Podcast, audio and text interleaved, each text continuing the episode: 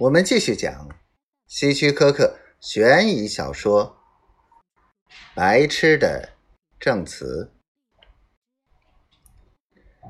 史蒂夫靠在工作台上，借着两扇天窗卸下来的光线，打量着一根两英尺长、沾满血迹的铁管。管子的一端被粗糙的切掉了，另一端沾有血迹。史蒂夫警长转向站在工作台末端的一位警官，那人正仔细的用刷子、药粉。和喷雾器在工作。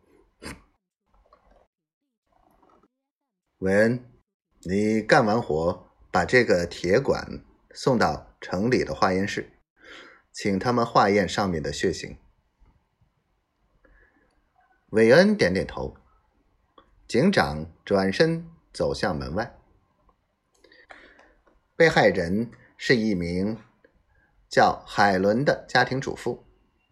她丈夫本杰明远在南方一百里外的 G 市，他们曾给 G 市警察局打电话，请他们寻找本杰明先生，通知他家中遭遇不幸。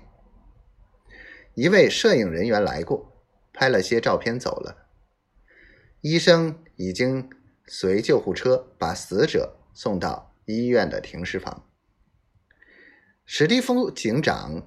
冲一个正在对面房屋台阶走下来的年轻警察招招手。那人手里拿着一个记事簿，他不用警长询问，就直接报告说：“警长，这半条街两旁的人家我都全问了，到目前为止没有可疑的人。”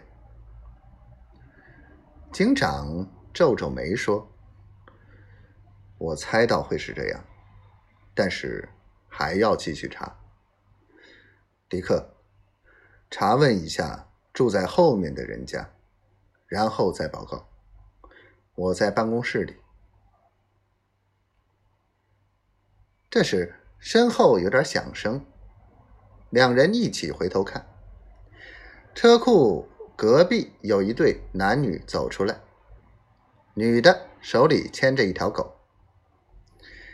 迪克和史蒂夫警长走过去，同那对夫妇打招呼。